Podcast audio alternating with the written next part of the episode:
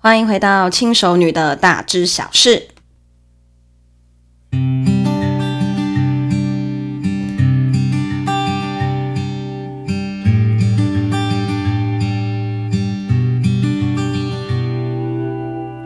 小腹克星威力版不仅可以帮助你瘦身，还可以解决你各式各样新陈代谢的问题。如果有兴趣的话呢，欢迎私讯我的 IG 哦。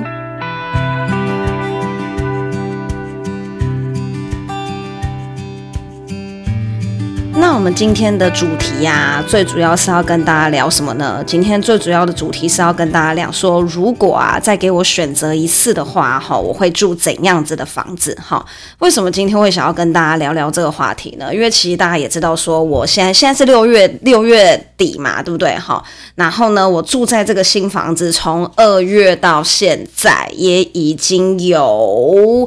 四个月左右时间，大概满四个月左右时间。然后其实这也是，这也就是，其实这也只是我第二间房子而已，对不对？我也跟那种就是买十几、二十户的人比起来，当然就是小小咖。那呃，我之前就是住的房子，跟这一次在住的房子的时候，其实是完全不同的类型哈。然后也是建商的。大小也是差很多哈，然后呢，综合这两次评比下来啦，我就真的还是有一些心得会想要跟大家分享。就是在在买房子的话，如果再让我买一次房子的话啦，我会我会呃注意哪些细节，然后跟我会买怎样子的房子。对，然后嗯，这个其实是蛮蛮蛮有趣的哈，因为我从来没有想到说这一些事情其实是会嗯足以影响。我买一间房子的意愿，我真的没有想到这件事情会会这些事情会影响到我买一个房子跟我居住起来的一个舒适感的感觉哈。那我们就一个一个听我娓娓道来这样哈。那呃，我觉得第一个啊哈，呃呃，我我先讲一下，就是我并不是觉得说我这个建商。不好，或者是我这个建商很烂，然后或者是就是呃，我觉得我觉得就是完全没有任何的好处，全部都只有坏处。没有没有，不是这个样子的。这个是嗯，你当初会选择的这一间房子，这个房子一定有吸引你的点。好，那我我可以先先讲一下，就是它有哪一些点是。呃，是很吸引我的好。那那我等下再可以来跟大家讲讲说，呃，如果有一些点没有那么好的话的原因是哪些？好，那第一个呢，我觉得这个这个房子当然是第一个性价比很好，因为我的这间房子很便宜。然后在第二个呢，吼，就是呃，我蛮喜欢它的地点，因为它的地点呢，就是距离呃交流道啊，距离高速公路啊，都算是。非常的近的，好，那这这这这种很近的、很近交流道，对，很近交流道的房子，其实就是对你去，无论你要去呃城市啊，或者是去台北啊，去哪边啊，它都是相当方便的一个点。好，然后再来呢，再来就是还有一点是，我很喜欢它附赠的木纹瓷砖。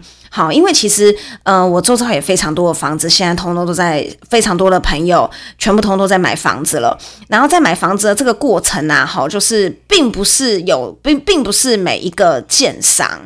都会愿意附到木纹瓷砖给你，因为其实木纹瓷砖是这几年蛮流行的一个一个配备。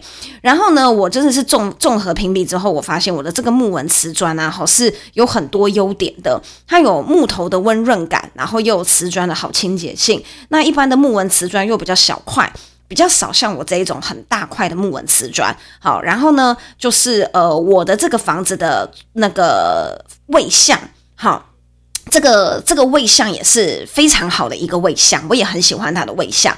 那只是呢，哈，我住进来四个月之后呢，哈，我我真的觉得它还是有一些，嗯，我下次再买房子的时候，我不想要踩坑，我想要避开的一些点。那我就呃，总共就是我觉得啦，也不多啦，大概就三个这样，大概就三个点哈。然后这三个点呢，都是有原因的，然后也都是希望说大家接下来不要踩到我的雷。好，那再来第一个呢？好，就是我下次买房子，我一定会跟大建商买房子。为什么呢？其实，其实，在中南部啊，哈，其实，其实中南部有非常多的小型建商。那何谓小型建商呢？嗯、呃，在我的观念里面呢、啊，如果他盖房子啊，盖没有超过没有超过二十期，其实我觉得二十期也很少。盖没有超过二十期的话，对我来讲，它都是小建商。好，因为其实你不要觉得啊，一期感觉好像很多，诶，你知道吗？它可能盖三个透天就叫做一期，然后可能四个透天就叫做一期。好，然后呢，我这个建商呢，就是一个非常标准的小型建商。好，就是它只有盖过八期。然后刚好我的这个我的这个建案呢，就是他的第八期，那是他的第八期呢，就算了，这还是他第一次盖华夏，他之前盖的呢，全部通都是透天。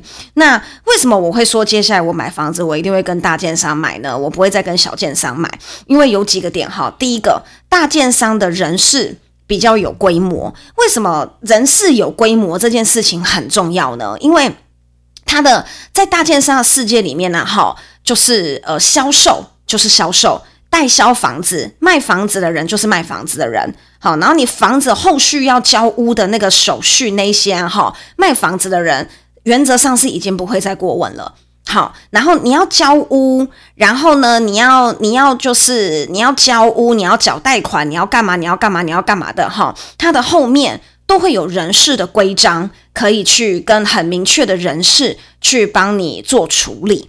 那我在我在我这个电商遇到情况是怎么样子呢？哈，就是我遇到的代销小姐呢，就是那一位。好，然后我交屋的时候呢，也是那一位代销小姐。好，然后呢，就是呃，那个那个我的我的设备有什么问题，哈，也都是那个代销小姐来处理。可是那个代销小姐她很专业吗？她没有，她就是没有很专业。对，然后所以其实你会觉得她的人事相当的没有规模。好，然后呢，我举一个例子来讲好了，我举一个例子来讲好了，就是呢，呃，我们我们在交屋之后呢，哈，就是因为我们是提前交屋，然后呢，所以就是呃，就是我们的车库还有一些要另外在施工的地方，好，那通常就是比较有规章的建商，他可能会提早跟你说，好，比如说你在你在跟他交屋的时候，他就会跟你说，诶，因为接下来，好，接下来呢。停车场还要施工，所以几号到几号，几号到几号的时候呢？哈，你们的车辆不可以进出，会有人来跟你讲说，哈，你接下来的要怎么样子施工，好，然后如果你要搬家的话，只可以拿几天，好，然后如果说呢，你接下来呢，哈，要要要要盖要盖窗户，哈，要盖铁窗，你的铁窗要外推的话，你只能够做哪些铁窗，都会有人事很明确的来跟你讲说，就是呃。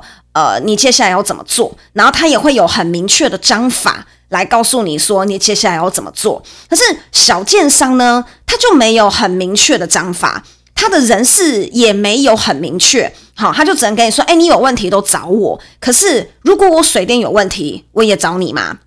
因为我在我在验屋的时候，我就发现我的马桶会漏水。好，那我马桶会漏水，好，我也是找你吗？好，还是我要找哪个水电？我的厨具有问题，我也是找你吗？感觉好像不太对，对不对？你感觉就是是你应该要有一些其他的窗口可以来跟我联系，或者是你们有一个统一在维修方面的窗口，而不是什么事情都找代销代销小姐。我不敢，我不能说我的代销小姐不好，虽然说我真的觉得她很不好，所以说我真的觉得我这个代销小姐非常不好，哈，然后但是。就是他的种种都会让你觉得说，他的人事非常的没有规模，然后他也没有很明确的章法，也没有很明确的日期。好，在我入住进来之后呢，好，可能我已经他并没有告诉我哪几天可以搬家，或者是哪几天不能搬家。在我入住的呃，在我交屋之后的一周，我就开始安排搬家事宜。然后在我跟搬家公司敲好之后，好，代销小姐一个简讯传来说，这个周末。好，停车场要上要上 PU，所以你们都不可以在家里讲，因为那时候除了我之外，还有其他住户也是提前交屋。然后我就说，可是我已经约了搬家公司了，而且你并没有提早跟我讲。然后他跟我说，我有提早跟你讲啊，我现在提早跟你讲。我礼拜六约好了搬家公司，他礼拜四才跟我讲说，我我我上一周约好了搬家公司，然后他下一周的周四跟我说，下一周的周六，哈。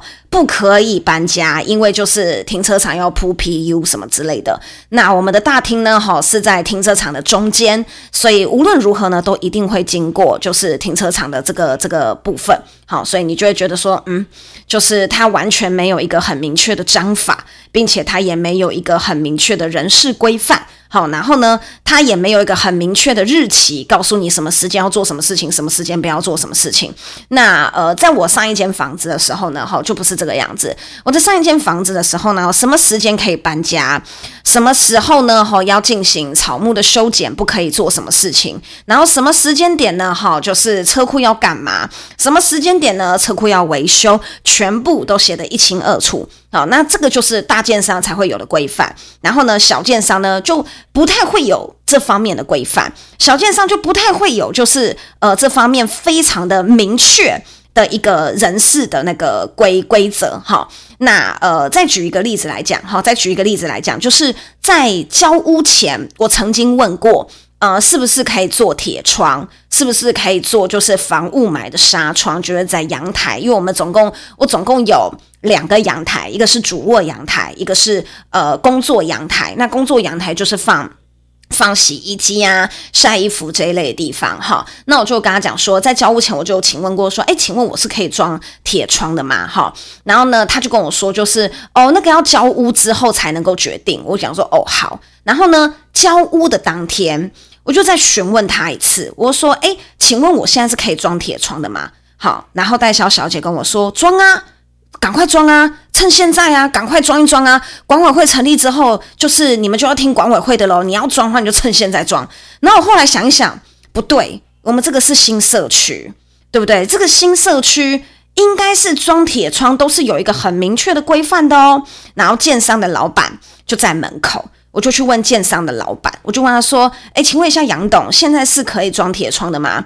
杨董马上跟我说：“不行啦，你们现在不可以装铁窗啦，你们要等管委会成立，你们的铁窗要统一规格才可以装。”有没有发现？老板跟代销小姐讲的话完全不一样，这就是小建商会发生的事情，因为他没有明确的规章，他也没有一个人事很明确的规模，他什么都没有，他们什么东西都是做中学，学中做，做中学，学中做，受害者就会是谁？最后受害者就是我们这边的住户，所以最后发生了什么事情？我们的住户有五间，在管委会成立之前就做了铁窗。然后，所以你知道我们这一栋大楼的外观现在就变得有一点诡异，对，就做的有一点诡异。其中有大概三四户做的比较统一，统一都是黑色。好，然后其中有一户就做的非常的奇怪，就是做那种白铁的那一种，然后就很丑的那一种。然后呢，偏偏那户人家又是我们的门面，就是在我们的停车场门口，所有人经过都一定会看到的。他也不是在侧边的那一种。好，然后呢，哈，就是发生这种事情的时候，在第一次开管委会的时候，我们就有提出来说。到底可不可以装铁窗？为什么？为什么有人已经先装了？然后那个代销小姐马上就跳出来说。我有跟你们说不可以装哦，是你们自己先装的哦。我有跟你们说不可以先装哦。然后那个已经装铁窗就讲说，你跟我说现在可以装，你跟我说趁现在赶快装。然后那个代销小姐就赶快说，没有，我没有这样子讲，我没有这样讲。然后吵到最后，他就会说，我就只是一个代销，你们为什么要这个样子为难我？你看哦，这间公司把代销，然后跟这一种就是交屋很详细的这一种细节的人，他并没有分开。他就是一切的事情都会让你觉得好像在扮家家酒哦，好好笑哦，怎么会这个样子呢？你就会你就会看那个住户啊，然后跟代销在那边狗咬狗一嘴毛，这样就是你也不晓得到底谁对谁错。如果住户有一点 sense 的话，他就会知道，好，就是铁窗必须要在管委会成立之前，好。就成立之后才能够才能够做，管委会成立之前你都不可以有所动作。好，那代销小姐有一点 sense 的话呢，哈，她就不会跟每一个住户讲的话都不一样。那我再跟大家讲一个更扯的，好，就是我们这个公寓里面总共二十四户，对不对？好，我们每一户的合约长得其实没有一样，这样，这个。这个真的是我们后来几个住户私下讨论的时候，我们就讲说，他们就真的是小建商，所以人是一团糟。然后，所以那个那个代销小姐做很多事情的时候，她并没有跟建商报备。然后建商呢，其实好像也搞不太清楚合约不能够长得不一样。讲就是每一户的合，我们是住户，我们是公寓，我们总共二十四户四层楼。我们居然二十四户的合约会长得不一样，你们不觉得这件事情相当的有趣吗？我们有一些住户的合约上面的管理费是三十五元，有的住户的管理费上面是写五十元。那在开管委会的时候，你就会发现大家的意见非常的分歧。非常多人倾向于不要请物业，可是有一部分的人就说请物业是当初讲好的事情，然后一探究竟之后才发现，原来是建商跟代销小姐一开始跟大家讲的都不一样。那甚至更有趣的来了，我们有的住户上面的合约有写说，在请管委会之前，哈，建设公司会代请物业公司来管理整个社区。可是从我们的，可是呢，这个条约呢，好，大概只有四至五户有这个合约，其中一户就是我，其中一户就是我有这一条条款，然后但是其他人呢，其实是并没有这一条条款的，因为我当初呢购买这个房子的时候，我就跟他讲说，我真的要有物业哦，没有物业我不买哦，然后所以呢，我的合约里面就掉了多了这个条款，可是事后呢，大家把买房的合约拿出来看，才发现。加了这一条条款的人是少数住户，而不是大多数的住户都有这一条条款。那你就觉得很有趣啦。我们房子都交了，然后管委会也成立了。那我们后来呢，有去请专业的法律咨询来跟他讲说：“诶，我们遇到这种情况，我们应该要怎么办？这是不是太瞎了一点点？”然后呢，就是。律师也是跟我们说，其实你现在在追究这个已经没有用了，因为你们都已经交屋了，那你们最多只能够赔一些几千块的赔偿而已。然后呢，他建议我们说，我们现在所有的防水，然后呢，跟卫浴都还在保固期间内，建议我们不要跟建商闹得这么难看。所以这件事情后来就不了了之。所以其实我就真的觉得说，很多人说跟小建商买房子用料比较实在，这的确用料是蛮实在的。可是他的人事方面真的会让你觉得相当的崩溃。那再来哈，就是我会觉得说，呃，大建商给的卫浴跟厨具。都是比较大众所听过的品牌。那其实其实跟大家讲一下，我的卫浴叫做 Victoria，我不知道大家有没有听过，我是真的没有听过啦哈。然后网络上面的资料也很少，所以你说它很烂吗？我也不这么觉得。至少目前马桶也没破，洗手台也没破。但你说它很好很有名吗？就真的没有听过。对，那你说它很贵吗？或很便宜吗？就你也不知道。就是。它这就是小建商付给你的卫浴跟厨具都是小众品牌，你也无从去比较说这个是好的牌子还是不好的牌子，就是他们所有的一切都会让你觉得似乎有一点跟不上时代。我觉得这个就是小建商的缺点。所以如果再让我选一次房子的话，我觉得我应该会选的就是大建商。那再来哈，就是我接下来如果再给我一次机会的话，我会选择怎么样子呢？哈，我会选择。住户多，住户多，至少破六十户以上的住户的房子，我才会买。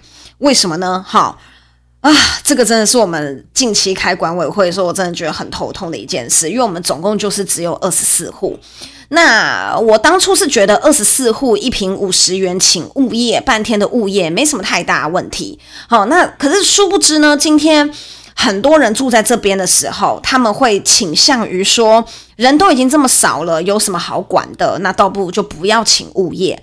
所以啊，好，就是小的建案，就是这种五十户以下的二三十户的这一种小建案，好，要请到物业公司，你真的会很辛苦。你无论是在抗争或者是沟通的过程中，或者是你缴的管理费，你都会觉得。蛮辛苦的，好，举例来说，我的上一间上一间房子住户总共有八十一户，然后每一个月的管理费大概是一千七百多块，好，然后呢，没有任何一户有异议，因为大家就觉得说八十几户人很多需要管理，好，然后呢，到我现在我现在住的这一边一平五十元，然后呢，就是我的呃我的管理费一个月目前大概是一千六一千七左右，好，每天都有人在。管委会的群组里面吵着不要请物业，吵着要省钱，吵着哪些哪些建案的那个的那个费用只要五百块，只要八百块，只要六百块，为什么我们要请物业？这样就是吵的，真的会让你真的觉得很心累。然后呢，所以我就觉得说。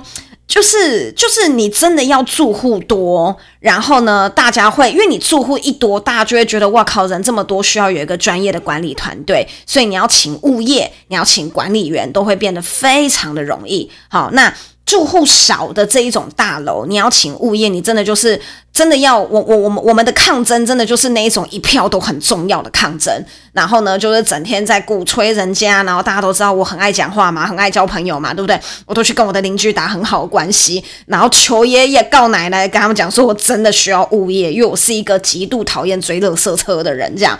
然后呢，就是在这一种情况下，我们以二至三票。这种很些微的差距，才终于签了半年的物业公司。然后签了这半年的物业公司呢，好，大概一个礼拜，就是会有一两位又在群组里面吵着说，就是到底为什么要请物业公司呢？巴拉巴拉巴拉巴拉这样子，那就真的会觉得说，哦天哪，住户少，就是没有物业这件事情，就是相当的心累。好，然后呢，再来啊，哈，我觉得住户少啊，哈，也有一件事情让你觉得很烦，就是只有二十四户。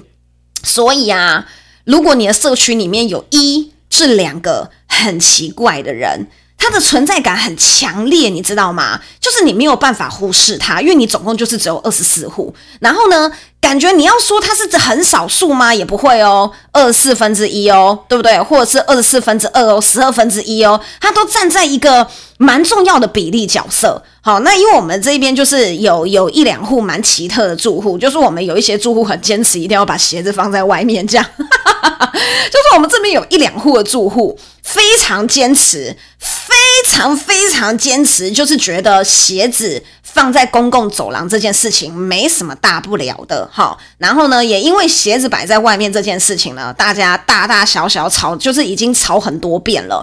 那那那个那那个，就是有的住户就会觉得说，就是为什么我们的走廊这么大，不可以放鞋子？这样好。那你知道，如果说今天是在一个今天是在一个人数很多的人数很多的那个呃建案里面，好，就是就是一人一个口水就可以把你给淹死。好，因为不遵守规则的，我们都相信这世界上面不遵守规则的永远占少数。可是当住户少的时候，这个少数它变得好像就是不是那么少数，你知道吗？它变得就是很有存在感。然后呢，那个住户里面就是大家想要把它压制下来，也变得没有那么好压制，因为我们住户就是很少。对不对？我们住户总共是就只有十二户，然后我们的群组里面呢，哈，大家把自己的亲人，因为有的住户里面可能住二至三个人，所有人加进来，哈，我们的群组还不满四十个人，其中还包含了总干事。我们的群组里面不满四十个人，其中还包含了总干事。然后，所以就是他他他那个一些那种很奇怪住户，他反映很奇怪的问题，他都变得很有存在感。他都变得好像很不容忽视那样，因为我们的住户很少。那你知道，就是我们之前，就是我之前的那个呃住户里面有八十一户，好，然后呢还没有所有人加进去，我们那个群组就已经快要破百人了，好，然后呢我们上面呢只要有一个人反映了一件稍微奇怪的事情，那个口水真的可以把他给淹死，他再也不敢有第二句话。好，可是你住户少的话，你那个口水口水就淹不死人呐、啊，对不对？他就会叽里呱啦、叽里呱啦、叽里呱啦的为所欲言，这样搞得我必须要来 podcast 抱怨。没有啦，不是来抱怨，就是我会真的觉得说，哦，真的好头痛哦，就是就是明明不守规矩的人就是少数，可是因为住户实在太少了，导致他变得很抢眼，导致他变成了一个不容忽视，好像。你不听他的，你不包容他，你很奇怪。因为我就是跟他对着干的那个人，然后他对他最后就是硬扣了一个就是很难相处的邻居的这顶帽子给我，然后骂我是正义魔人这样子。好，对，超衰的这样。然后他就硬扣了一个，就是就是不会为邻居着想。不会给邻居方便的这个帽子在我身上，好，然后呢，到处讲我坏话，这样就是真的麻烦，就是 对，就是我最近真的是超人心累这样，然后我就会觉得说，为什么我以前住在我的旧大楼都没有这些问题，然后为什么我现在住在这个新新的公寓这边就有这个问题？我就归纳出，因为住户太少了，对，住户太少了，导致就是呃很奇怪的人很敢讲话，好像自己都对的，因为。在一个群体里面敢讲话的人，就是呃本来就不多。那如果说今天是奇怪的人，他敢讲话，然后又在住户少的地方，好像他讲话很大声，就是老大那种感觉，就变得好像。好像好像我真的变成是一个恶邻居，然后好像我真的是一个很不会给邻居方便、很坏的人，我就真的觉得满脑子的问号跟满脑子的莫名其妙。对，那我觉得这也是这也是住户少的一个缺点，所以我下次如果再住的话，我真的会住比较大型的建案，然后住户比较多。好，我相信正常人是占多数的那一种。然后再来呢，哈，然后再来是，嗯、因为其实我觉得我这个建商也是也也也也也不差，因为我的这个建商付了两组很完整的卫浴，就是在我们所有的房型里面，即即即使我只有两房。他还是付了两组卫浴给我，可是我一开始看到两组卫浴的时候，我觉得超棒的。好，我觉得说哇，两组卫浴，诶，就是就是，如果之后我妈来跟我一起住，对不对？好，然后或者是之后我们家里面有很多人，或是干嘛的，都不用抢浴室，诶，我觉得这样超棒的。好，可是等到我实际住起来之后呢，我就发现其实根本就不需要两组卫浴。对，其实呢，好，比较需要的是。一点五组卫浴，什么叫做一点五组卫浴呢？哈，就是两个马桶，两个洗手台，但是只有一个淋浴区，只有一个洗澡的地方。因为啊，人一天只洗一次澡，最多两次，早晚各一次，对不对？但是你一天会上非常多次的厕所。所以之后，如果说我妈妈来跟我一起住，好，我们两个同时洗澡的几率真的应该是低到不能再低了，对不对？好，但是呢，你有两个，两个就是淋浴区，你有两个就是洗澡的地方。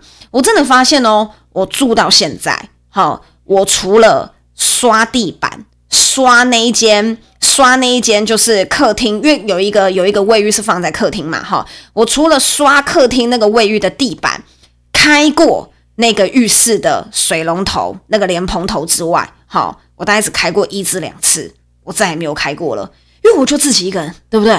我洗澡我就自己一个人啊，我洗澡喜欢在喜欢在主卧的浴室洗澡，因为我的衣服就摆在那一边，对不对？好，我就喜欢在那边洗澡，我就觉得说。其实我无形之间，我大概浪费了零点五至一平左右的空间，那个空间几乎就是没有用到，完全没有用到。那我在讲说哈，如果再给我一次机会的话，我就会觉得说，或者是我在客变的时候，我就会跟他讲说，我主卧的浴室不要。好，我只要一个浴室就好，就把那个浴室放在客厅的那一组卫浴。为什么要放在客厅的那一组卫浴呢？这样子家里面人来啊，或是客人来的时候啊，洗个澡不用请到那个主卧里面去，请到主卧里面去也是怪怪的，对不对？然后你看呢，我主卧少掉一个淋浴的空间，哇，少掉一个淋浴空间的话，对我帮助很大，诶，对不对？变成怎么样子呢？变成我可能就可以有一个很完整的更衣室。对不对？我可能就可以多个零点五至一平左右空间，我说不定就可以再加上我现在原有的一些零型的空那个零碎的空间，我说不定就可以变成一个很完整的更衣室了，对不对？等于说我无形之中就浪费了一个零点五至一平左右的空间摆在那边。所以啊，我接下来如果买房子的时候啊，哈，他如果只给我一个卫浴，我绝对不要；但如果他给我两个完整的卫浴，我就会问可不可以客变。让我另外一间卫浴变成零点五，或者是呢，我接下来可能买房子就会直接买，就是一点五组卫浴。我觉得马桶真的要两个，好，对，因为我其实我是一个很喜欢在马桶上面滑手机的人，这样。我觉得如果说未来家里面成员变多啊，好，你就会发现抢马桶是一件很辛苦的事情，所以我觉得家里面马桶一定要有两个，好，然后呢。然后呢，就是但是洗澡的地方呢，真的一个就够了。好，就真的洗澡的地方一个就够了。好，所以啊，我觉得呃，今天就是小小跟大家分享一下我目前住到现在的一些心得。好，然后来跟大家分享，就是我最近最近住下来这两个月啊，我觉得下一次买房子可以避开的地方，也希望这一集啊，好对大家买房子呢，跟居找居住的呃居住的环境。找居住的公寓，找住的大楼都有帮助，好吗？那我们今天就到这边喽。